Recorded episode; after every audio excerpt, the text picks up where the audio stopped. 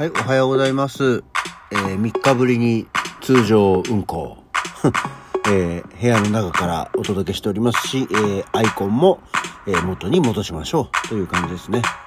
なんか久しぶりに自分の部屋で寝たら、なんか暑いね。汗ばんで起きちゃったよ。よろしくお願いします。はい。改めましておはようございます。10月4日の火曜日午前6時40分、起き抜けラジオ西京一でございます。うん、そうそう。いや、なんか朝晩ちゃったなっていうのが、ほら、金曜日の夜からまあ夜行バスに乗ってるじゃない？で、結局、車中泊2回、で、ホテル泊1回が、まあ、計、なんだかんだ3泊したんですけど、あのー車中泊にしても当たり前だけど、ホテルにしてもさ、あのー空調が効いてるから、な快適な温度で寝れたりするんですけど、まあ家だと別にもう今エアコンかけて寝ないから、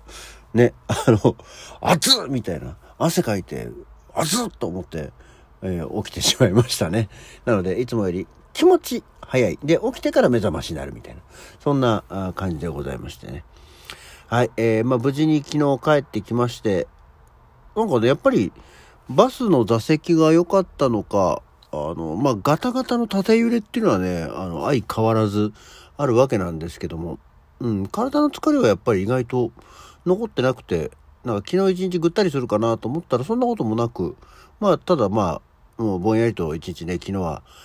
お休み、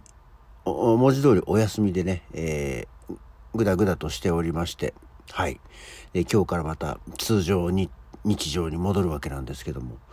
そう、あの、結局、大阪着きました。まあ、着いた時は着いただけだから、そんな話しないじゃん。で、二日目は、日帰り温泉レポートで、えースパワールドで、世界の大温泉を熱く語ってしまいましたけどもね。で、まあ、次の日はね、えーもう、えーこんなことしてたよっていうことで終わっちゃったんですけど、まあ、本来、今回、何のために行ったかっていうと、えー中之島美術館というところで行われていました展覧会岡本太郎というね、えーまあ本当文字通り岡本なんか最初岡本太郎展って思ってたんだけど正式名称は展覧会岡本太郎っていうものだったんですね。えーまあ、最初期から晩年までの代表作代表作重要作を網羅してるというもので、えー本当にこう画家となって戦前パリに、ます。パリ時代というパリ修行時代というんでしょうかね。っていうところからまあもう皆さんおなじみの作品たちまで晩年の頃まででもあったしあとその途中途中であの制作途中の VTR だったりあとあのいろいろ出てたコマーシャル、うん、とかも放映上映するところがあったりして。でえ確かに本当はねあの別にわざわざ大阪まで行かなくても大阪がその10月の2日まで、うん、日曜日までだったんですよ結局ね。で18日からあの東京都美術館でやるんだけどあの同じもの巡回するんでね。あの大阪東京愛知といって回っていくものなんですけどなんだかねやっぱりちょっとその大阪で見たいなっていう気持ちがあったのでまあもしかしたら東京も東京は東京で10月の18日からあいつまで ?12 月までやってんだよ。2ヶ月ぐらいやってんだよね。大阪も7月の23日からやってたんで、えーずっと長くやってるんですけど。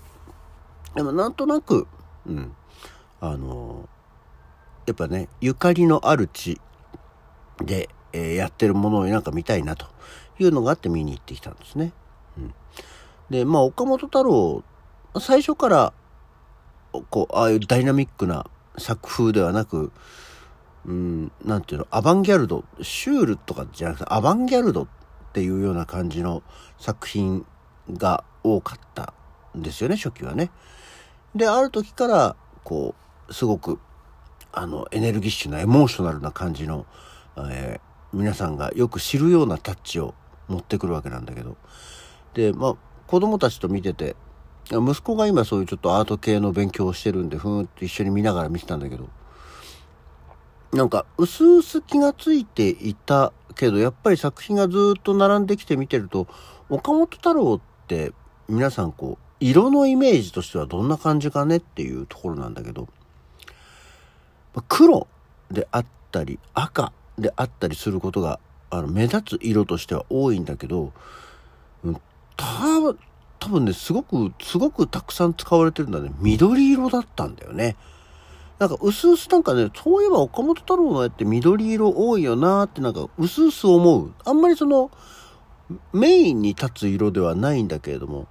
とにかく緑っていうのが常に入ってる感じがあって、あまりこう緑を、あの、まあ、風景画じゃなくてよ。うん。緑ってていう色自体を使われてるイメージっていうのが、その他の、まあ、アバンギャルドだったり、えー、シュールな感じのものだったりしても、あんまり緑色って見かけないよなっていう気がするんだけど、岡本太郎って結構意外と効果的に緑色を、あの、入れてるなーっていうのをやっぱりこう見ながら思ってるのと、あと、どうしてもその太陽の塔、まあ大阪だからね、太陽の塔っていうのがあったり、あの、グラスの底に顔があってもいいじゃないかとかっていうのがあったりとかっていうので、結構なんか造形物、立体物を作るイメージもあるんだけど、やっぱり基本は画家だから、あの、その立体造形をするのっていうのは結構中期以降というか、に、やってる、本当に万博のその太陽の塔を作る前後あたりからポチポチあるような感じのものだったりはしてるようなんだよね。あ、まあ、そうだよな、画家だからなーって、こう、改めて思ったりはしましたね。うん。で、あと面白かったのが、まあ、太陽の塔の実物は当然、あの、展示はできないんだけれども、あの、まあ、模型というか、ある程度の大きい模型があるんだけど、みんな他の作品とはすっごいこうじっくりちゃんと見たりとか、あとね、どの作品も写真は撮って OK なんだよ。で、みんないっぱい写真撮ったりさ、こう、すごくじっくり見たりするんだけど、あの、太陽の塔の模型のとこだけは、えー、ほとんどの人がスルー。まあ、そりゃそうだよね。あの、電車乗ってバーッと行きゃ本物あるからね。わざわざそこでミニチュアの偽物見る必要はないよって思ったんだろうか。なんかそこの太陽の塔に人気がないのがちょっと面白かったなと思っております。で、あとは、あの、NHK でね、でもこの、えー、展覧会岡本太郎に合わせてじゃないんだけど、な、合わせてなんだろうけど、えー、5分間の変な特撮アニメのタローマンというのがやってて、まあ我が家でもそれを見てたんだけど、えー、そのタローマンが立ってるフォトスポットなどがあって、えー、実に面白く見てきましたので、まあ東京方面、えー、18日からやるんでね、ぜひ、あの、興味のある方は、岡本太郎の作品に触れてみてはいかがでしょうかと思っておりました。まあなんか、ああ、こういうのもね、とかって思った。と、あの、近鉄バッファローズのあのマーク、岡本太郎だったんだと思って、まあ、そこは、へえ、そうなんだねっていう、そう、なんかある時からパブリックアートばかりを、が主になってきたっていうようなことがあるっていう時代が出てきて、ああ、なんかそういうコマーシャリズムとアバンギャルドっていうのを融合、融合というか、見事にこう、よ、寄らせた人なんだなって思って。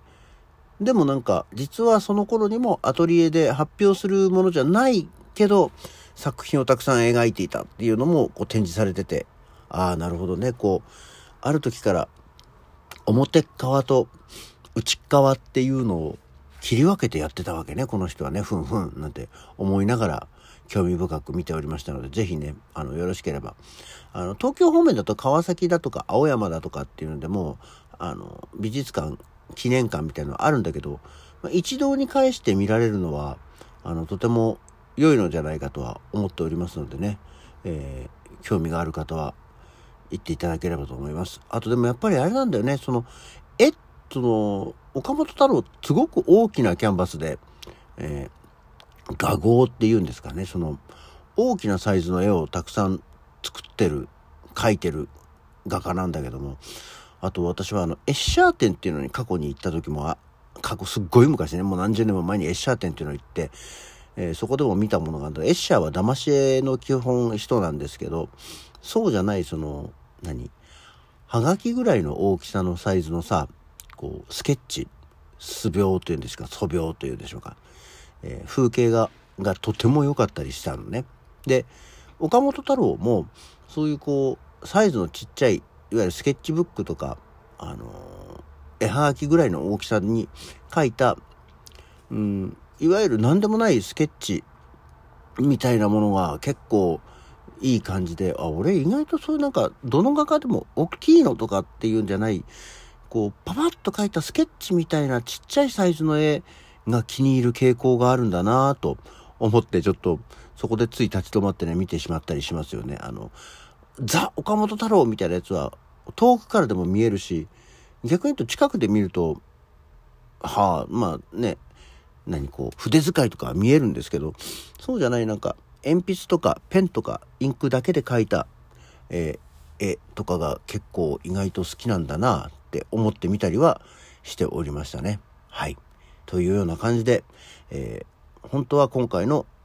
大阪旅行のメインは展覧会岡本太郎でしたよっていうお話でございました。こんなわけで今日の起き抜けラジオはこの辺で。それじゃあまた次回。